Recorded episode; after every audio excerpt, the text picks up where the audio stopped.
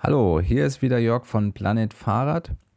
Heute in der 14. Episode radeln wir um die Welt. Ich habe dazu auch zwei spannende Gäste eingeladen.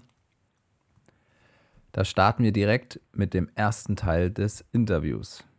Annette und Raimut kommen aus NRW und sind seit 2015 auf einer Radreise über mehrere Kontinente.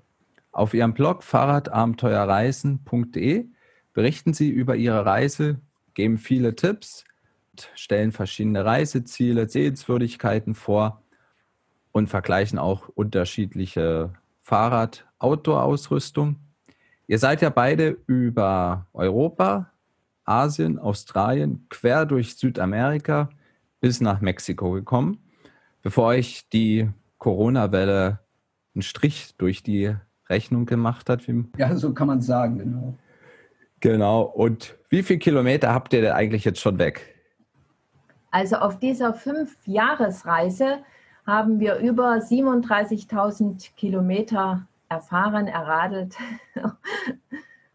35.000 Kilometer. 37. 37. Und wenn man, wenn man die Touren, wir haben ja, wir machen ja seit 20 Jahren Radreisen, immer wieder kleine Touren über drei oder vier Wochen und da kommen wir mittlerweile in Summe, äh, wir glauben, auf circa 55.000 Kilometer. Bei 50 Ländern, klar. Mhm, also eine ganze Menge. Und in den ja. fünf Jahren habt ihr sicher auch viel erlebt, oh, wo ja. wir jetzt so ein bisschen ähm, mal drüber sprechen wollen, auch gerade für alle, die auch selber eine Radreise mh, hm, vielleicht planen Corona wird ja irgendwann wieder weggehen. Und da ist so eine Sache ganz am Anfang natürlich ja, wie bekommt man jetzt sein Rad in andere Länder? Ich kenne es ja von einigen mit dem Fahrrad, die gehen dann einfach zu Händlern, fragen da nach irgendwelchen Pappkisten und stecken dort die Fahrräder rein und dann geben das als Fluggepäck auf. Aber ich denke, ihr habt da sicher noch viel bessere Tipps und Tricks, auf was man da so achten muss. Ja, in der Tat. Wir haben ziemlich viel Erfahrung gesammelt. Man muss sagen, diese Fünfjahrestour war jetzt das erste Ereignis, wo wir gezwungen waren, auch mal über die Kontinentgrenzen oder Landesgrenzen hinweg das Fahrrad mit in den Flieger zu nehmen. Und man muss schon sagen, egal äh, von welchem Land, wie lange, kurze Reisen, lange Reisen, Langstreckenflüge, der Aufwand mit Fahrrad ist deutlich größer als ohne. Und du hast schon richtig erzählt, ähm, in der Regel läuft es mit einem Karton. Also man gibt das Fahrrad, man bestellt das Fahrrad in der, ähm, wenn man den Flug bucht, als Sportgepäck. Das hat natürlich dann bestimmte Maximalmaße und Abmessungen. Gewicht ist, man, max, ist limitiert. Man besorgt sich dann vor Ort in der Nähe des Flughafens, wenn es möglich ist, den Karton. Also weite Strecken sind auch immer ein Angang. Dann muss man das Fahrrad, ich sag mal, einen Tag vor dem Flug beginnt man das Fahrrad zu zerlegen. Lenker querstellen, Pedale ab ist noch am einfachsten. Die Kartons werden mittlerweile immer kleiner. Insofern ist es schwierig, erstmal die richtige Größe zu finden. Je größer, desto besser, sage ich mal. Und dann geht es daran, manchmal passt das Rad nur rein, wenn man natürlich Vorderrad, Hinterrad raus, aber dann noch Gepäckträger. Wir müssen zum Beispiel den Vorderrad-Gepäckträger noch demontieren. Manchmal müssen wir sogar den kompletten Lenker abnehmen, weil es nicht reicht, den quer zu stellen. Da reicht die Höhe vom Karton nicht. Alternativ zu äh, Fahrradkartons, die man ja auch meistens in den Fahrradläden für kleines Geld oder sogar kostenlos bekommt, haben wir auch festgestellt, die großen Kartons von diesen LCD-Bildschirmen, von diesen neuen riesengroßen Bildschirmen mit, ich weiß nicht wie viel Zoll Diagonale, Bilddiagonale, die sind auch relativ gut geeignet, sind sehr stabil, haben auch größere Maße als die Kartons, die man so im Bikeshop bekommt. Und der einzige Nachteil an diesen Kartons ist eigentlich, sie wiegen noch ein Kilo mehr. Also so ein Karton wiegt drei bis vier Kilo und dann ist man bei diesen Kartons von den TV-Bildschirmen schnell bei einem Kilo mehr. Da kommt man schon an Grenzen. Wir haben zum Beispiel Fahrräder mit Stahlrahmen, die wiegen 16,5 Kilo, nur das nackte Fahrrad. Wenn wir die drei bis vier Kilo vom Karton dazu rechnen, dann kommt man schon an 20 Kilo. Und es gibt Fluggesellschaften, die haben ein Limit für Sportgepäck auf 20 Kilo. Also da waren wir schon einmal bei einem Flug sogar gezwungen, Sattel und Sattelstütze in die anderen Kartons zu packen. Ha. Und ein weiterer Punkt ist natürlich, also es, es, gibt bestimmt die Möglichkeit, die Fahrräder auch als Cargo zu schicken. Da kennen wir uns aber überhaupt nicht mit aus. Ich glaube, das läuft dann auch mit einem anderen Flieger, zeitversetzte Ankunft und so weiter. Ähm, keine Ahnung. Wir haben es immer angegeben als und bestellt als Sportgepäck. Ist übrigens sehr anzuraten, das schon bei der Buchung zu machen und nicht erst am Flughafen. Das, das erspart einem viel Geld und auch viel Stress am Flughafen.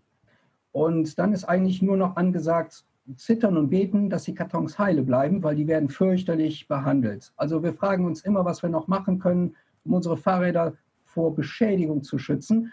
Einmal ganz extrem war es wirklich jetzt äh, einer der letzten Flüge.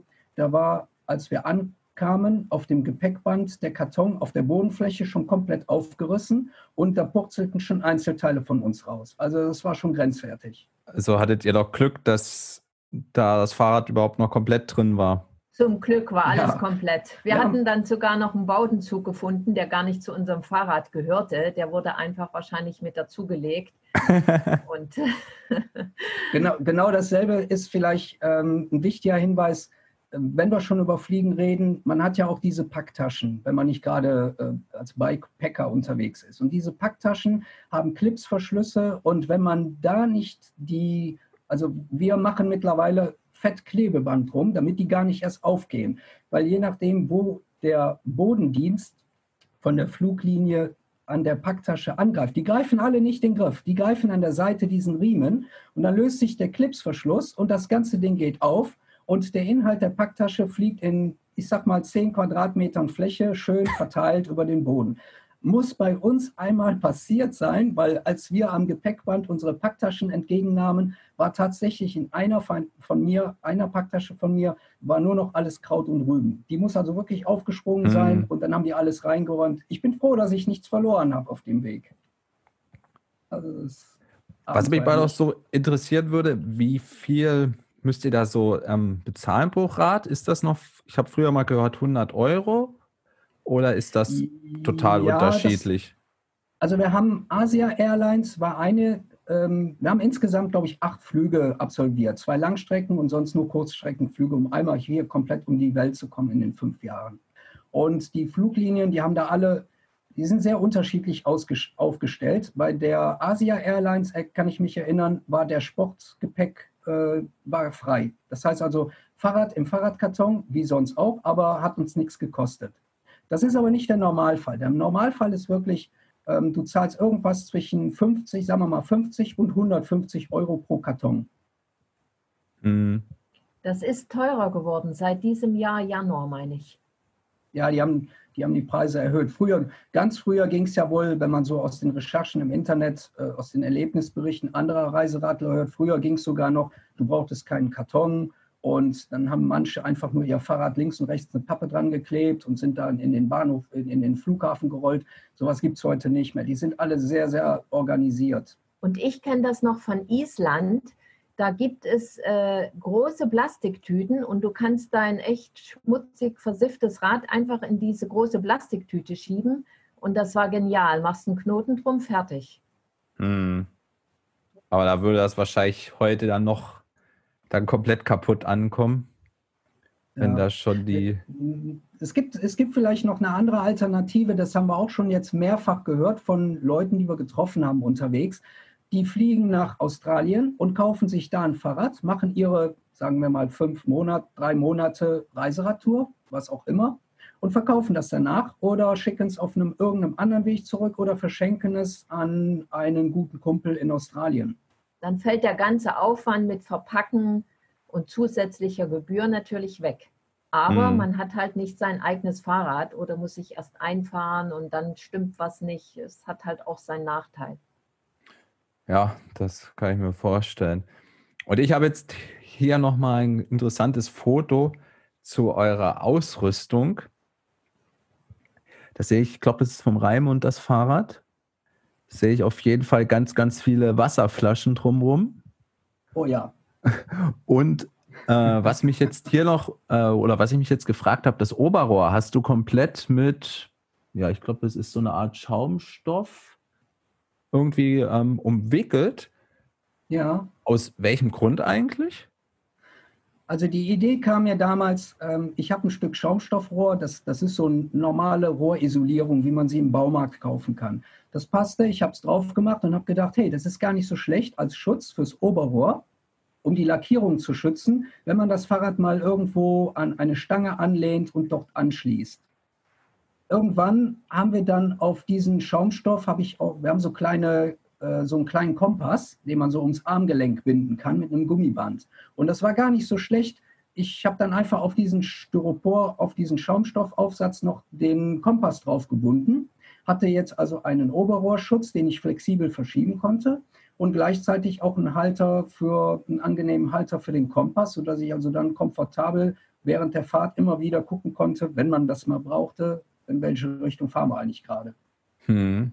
Ansonsten hat das keine Bewandtnis. Ja, also ist sozusagen Schutz fürs Fahrrad. Ja, genau. Da. Ja, man bastelt auf, man bastelt auf längeren Radreisen immer sehr kreativ an seinem Equipment. Es ist ja so, sobald man die Heimat verlässt und vor allem in so Ländern Südamerikas oder Asiens, da gibt es in vielen Städten oder Dörfern nicht an jeder Ecke das Equipment, was man sich so wünscht.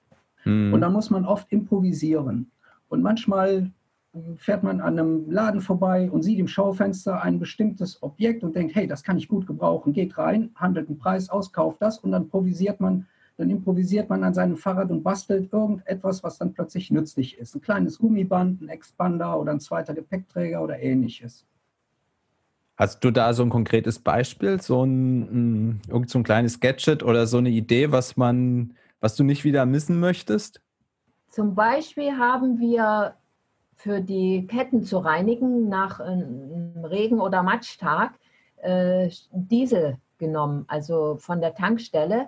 Und um das nicht in unser Gepäck zu integrieren, neben den Sachen oder Lebensmitteln, habe ich bei mir hinten am Rad eine, also zwischen Hinterrad und Sattelstütze oder Rohr, eine ganz kleine äh, Flasche für Diesel. Und äh, da haben wir uns aus einem normalen Flaschenhalter einen Mini-Flaschenhalter gebastelt. Und dann hat man die Flasche immer parat, passiert nichts und sie ist einfach immer dabei, wenn man sie braucht. Ja, an das Bild kann ich mich auch erinnern. Das habe ich auch gesehen. Sieht fürchterlich aus mit dieser kleinen Flasche. Wir wickeln die noch in Plastikfolie ein, damit es nicht so stinkt und dass man sich nicht direkt fettige Finger holt, wenn man das Fahrrad mal an der falschen Stelle anpackt. Aber funktioniert. Und wie ist das eigentlich ähm, sonst gerade so mit ähm, Mänteln? Ich weiß nicht, habt ihr da eigentlich eine Statistik geführt, wie oft ihr einen Platten hattet und welcher ja, Platten so der beste ist? Äh, ja, nicht natürlich. welcher Reifen. ich glaube, das macht jeder Reiseradler, weil er im Nachhinein stolz sagen kann, hey, wir haben so und so viel Plattfüße. Wir hatten, wie viel? 33, glaube ich. 32 mhm. oder 33 Plattfüße. Ich muss, man muss sagen, es, es war gewaltig zu viel und das hat uns auch manchmal massiv geärgert. Am Anfang hatten wir sehr viele Platten und haben uns immer gewundert, wovor, wovon die kommen. Und dann haben wir festgestellt, dass wir in weiser Voraussicht einen Pannenschutz zwischen äh, dem Mantel und dem Schlauch integriert hatten, aber der eigentlich durch diese Reibung eben Blattfüße äh, fabriziert Ach. hat. Ja. Der, der, ist durch das, der ist durch das schwere Gewicht von unserem Gepäck so äh, durchgewalkt worden, dass der in Fahrtrichtung Risse bekommen hat. Und diese Risse hat dann bei jeder Umdrehung, dadurch wurde der, Reif, der Schlauch innen drin richtig perforiert. Da mhm. haben wir auch ein Bild auf unserem Blog, wenn man das sonst nicht glauben würde. Der war wie perforiert und wir haben wirklich einen Plattfuß nach dem anderen gehabt. Ich glaube, in Griechenland, nach den ersten paar Monaten, haben wir die Dinger dann rausgeschmissen. Und reingetan hatten wir die ursprünglich deshalb, weil alle Reiseradler fahren ja neuerdings mit dem Schwalbe Marathon Mondial. Früher war das der Schwalbe Marathon Plus, erste Wahl, und heute wohl der Mondial. Und mhm. weil der Mondial nicht dieses, äh, dieses Pannenschutz, diese, dieses Pannenschutzpuffer drin hat, dieses Gel, ähm, haben wir uns entschieden, okay, dann haben wir vielleicht mehr Glück, wenn wir diesen Pannenschutz mit integrieren. Und das war kontraproduktiv. Also wir waren total enttäuscht, wir haben es rausgeschmissen. Wir sind auch mit dem äh, Marathon Mondial ansonsten nicht zufrieden gewesen und wir werden für die nächsten Touren wieder auf entweder den Schwalbe Marathon Plus oder den Marathon Plus Tour gehen. Die sind zwar vom Fahrkomfort äh, ja nicht so dolle, weil man weigt ja immer dieses zusätzliche Sicherheitsgummipuffer durch äh, mit, wenn, hm. wenn man bei jeder Umdrehung, das kostet Kraft und die Fahreigenschaften, es ist halt nicht so komfortabel, aber wir haben in den letzten 20 Jahren vor unserer großen Radtour jedes Mal äh, maximal einen Plattfuß, wenn überhaupt, einen Plattfuß gehabt. Und deshalb mit den guten Erfahrungen steigen wir wieder zurück auf den Marathon Plus. Ja, na, ich habe den auch an meinem Trekkingrad mhm. und habe da auch noch nie Probleme gehabt. Also ich habe auch einen Platten, aber das war auch einfach, ich weiß nicht, ich glaube nach drei, vier oder noch mehr Jahren ja. war der auch einfach dann durchgescheuert, wo es einfach jetzt an der Reibung von dem Schlauch lag. Aber der ist, ist nichts im Reifen, also der Reifen hat keinen Dorn oder irgendwas durchgelassen. Super, ja. Da bin ich auf jeden Fall auch zufrieden. Gibt es sonst noch irgendwelche anderen Ausrüstungsstände, wo ihr sagt, ähm, die haben euch ähm, enttäuscht? Ähm, ja. ja, wir haben, wir, wir haben ja bei der Wahl unserer Fahrräder, äh, haben wir nicht von der Stange gekauft, sondern wir sind den anderen Weg gegangen. Ich habe mich über alle Komponenten informiert und habe dann im Prinzip dem Fahrradgeschäft unserer Wahl eine Liste geschickt und habe gesagt, die Räder möchten wir haben, so aufgebaut. Und da war zum Beispiel auch dabei, wir favorisieren nicht die Nabenschaltung von Roloff, wie das viele machen, sondern wir bleiben bei der Kettenschaltung. Eine ganz normale XT, Shimano XT Kettenschaltung. Und da wollte ich ursprünglich achtfach haben. Siebenfach oder achtfach bedeutet, du hast Standardketten. Ab mhm. neunfach brauchst du dünnere Ketten. Du kennst das sicher. Genau. Und da hat, er, da hat er uns damals gesagt, der Laden, das war vor sechs Jahren, nee, geht nicht, ich kann nur neunfach. Und da habe ich mich breitschlagen lassen, habe das akzeptiert. Im das Nachhinein, war ein Fehler. Das war ein Fehler. Im Nachhinein würde ich es nicht mehr machen. Ich würde bei eBay und wenn ich es nur gebraucht finde, aber ich glaube, ich würde es auch neu als Neuware noch finden, auf eine XT-8-fach-Schaltung gehen weil dann hat man deutlich weniger Probleme in manchen asiatischen oder auch südamerikanischen Ländern Ketten zu bekommen. Bei einer Kettenschaltung ist die Kette ja das Verschleißteil Nummer eins. Das mhm. heißt, alle 2.000, 3.000 Kilometer braucht man so ein Ding. Und äh, wir haben in manchen Ländern tatsächlich Probleme gehabt, Neunfachketten zu bekommen. Da war nur achtfach möglich, also die normale Standardkette halt. Das war doof, ja. Gibt es noch eine andere Sache, die euch ähm, überrascht hat? Wie lange das ähm, durchgehalten hat? Ja, ähm, wir, haben, wir haben ja Stahlrahmen an unseren Fahrrädern. Und ich hatte in Bolivien einen Auffahrunfall. Ich bin auf dem oh. Bus aufgeprallt mit Tempo 30 bis 35.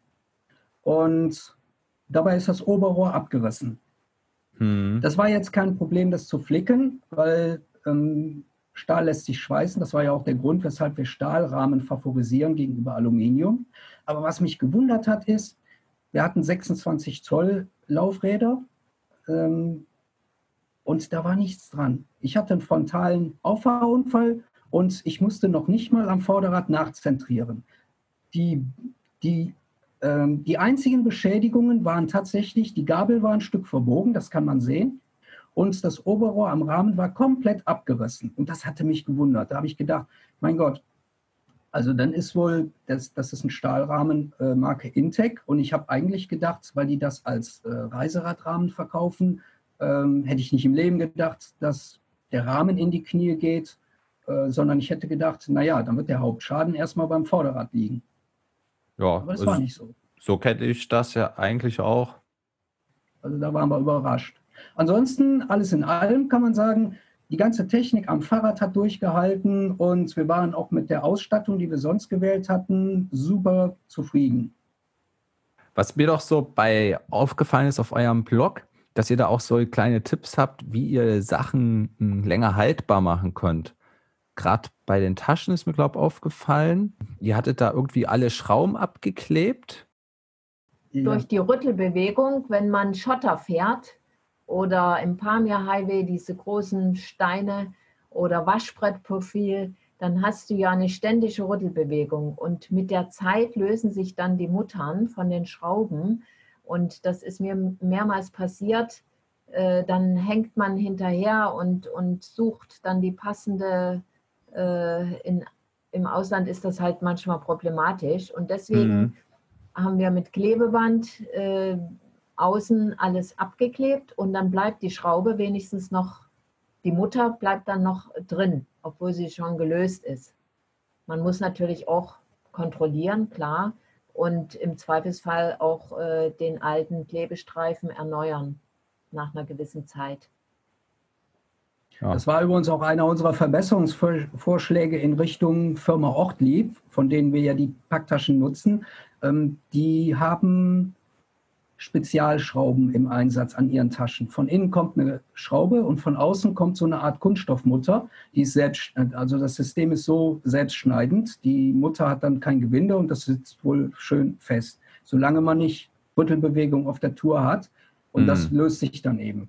Ähm, ich fände es viel eleganter, wenn sie werksseitig Standardschrauben einsetzen würde. Und zwar so, dass man die Verschraubung nicht verliert und dass man sie von außen wieder festziehen kann, wenn sie lose ist.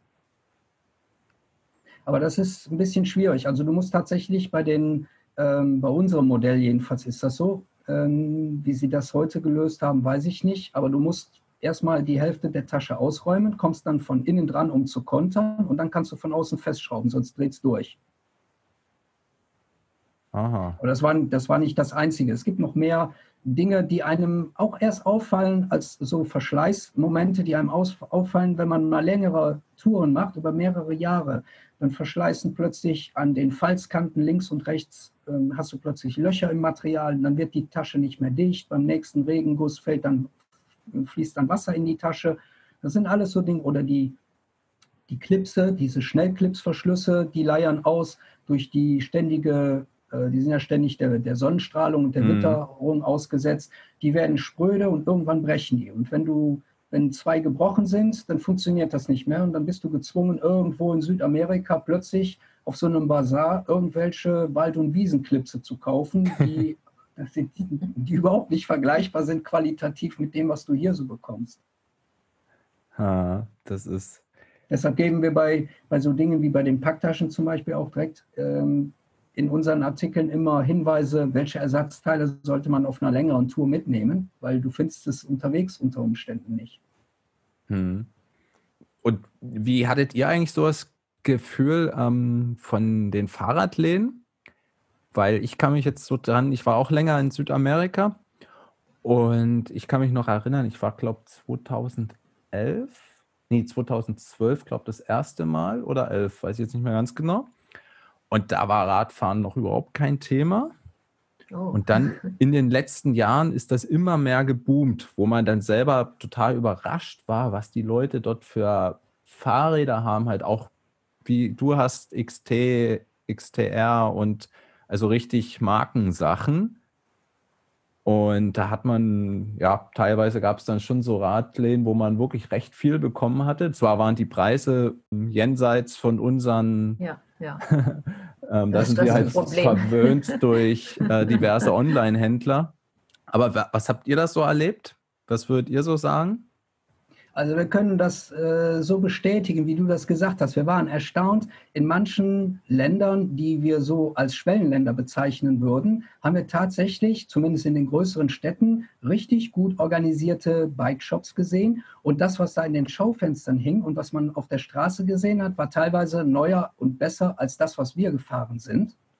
Aber ähm, wenn man das jetzt als Quote rechnet, in vielen Ländern ist Fahrradfahren, also zum Beispiel in Südamerika, gehört Fahrradfahren noch nicht so sehr. Das ist mehr so eine ähm, noch eine Randerscheinung. Die wollen sich behaupten. Die sind auch schon in Konflikt mit den Lobbys von, von Autofahrern und Co.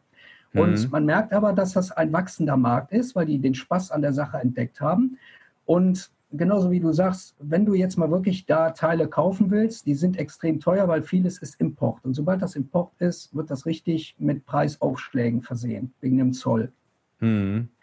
In kleineren äh, in kleineren Dörfern auf dem Land oder so ist absolute Fehlanzeige und man merkt dann auch noch diesen krassen Unterschied zwischen einerseits dieser Newcomer-Markt und diese top modernen äh, gestalteten Bike-Shops, wie wir die auch kennen. Und auf der anderen Seite im Gegenzug dazu diese Wald- und Wiesenwerkstätten, wo einfach nur in so einer Garage so ein paar Reifen rumhängen und man sieht, alles ist in Kraut und Rüben, das Werkzeug ist nicht sortiert. Das ist ein mm. Wunder, dass der seine Sachen findet. Und genauso ist das dann auch mit Suche nach Ersatzteilen oder nach Werkzeugen gewesen. Und in Asien, wie ist es da? Hm, in größeren, in größeren, also zum Beispiel in Thailand, in Bangkok, kein Problem. Da bekommst du sogar rigider Sputnik-Narben, äh. Hm. Oder spezielle XT-Narben, wie du sie haben willst. Aber ich glaube, das ist in Asien war es beschränkt wirklich auf größere Städte und auch Länder, die gut entwickelt sind. Also Thailand zum Beispiel gehört zu den besser entwickelten Kambodscha war deutlich äh, magerer ausgestattet, Indien ganz fürchterlich. Und die Leute schicken einen manchmal kreuz und quer in der Meinung, da ist der Fahrradladen gut beschrieben, aber irgendwie wissen sie es wahrscheinlich selber nicht genau. Und äh, oft haben wir durch Zufall einen Fahrradladen entdeckt, äh, der ist nicht so ausgeschrieben, wie das bei uns üblich ist es ist einfach äh, ein kleines Geschäft und äh, da steht ein ja, paar Mäntel davor und das war es dann schon. Also man muss da wirklich suchen, um nicht dran vorbeizufahren. Also ein extra Abenteuer für sich. Ja, ja. und in, beispielsweise in den zentralasiatischen Ländern, also diesen Stan-Staaten, Usbekistan, Tadschikistan, Turkmenistan, da ist es eigentlich so, die haben nur diese alte russische Technik und das wollen die einem auch immer intensiv verkaufen, selbst wenn das mal ein gut sortierter Bikeshop ist, auch in den Hauptstädten. Aber das führt dich nicht weiter. Das heißt also, du bist wirklich, je nachdem, in welche Länder du fahren willst, bist du tatsächlich gezwungen, dein Werkzeug und alle Ersatzteile, die du vermutlich benötigen wirst unterwegs, die schon von vornherein mitzuschleppen. Danke fürs Zuhören. Noch mehr Infos findest du in den Shownotes auf planet-fahrrad.de Podcast oder du schaust direkt in deiner Podcast-App in der Beschreibung nach. Im zweiten Teil geben uns Annette und Raimund noch Tipps, welche Navi-Lösung sie nutzen. Und sie stellen uns auch noch zwei Reiseziele ganz konkret vor bis dahin, dein Jörg. Ciao.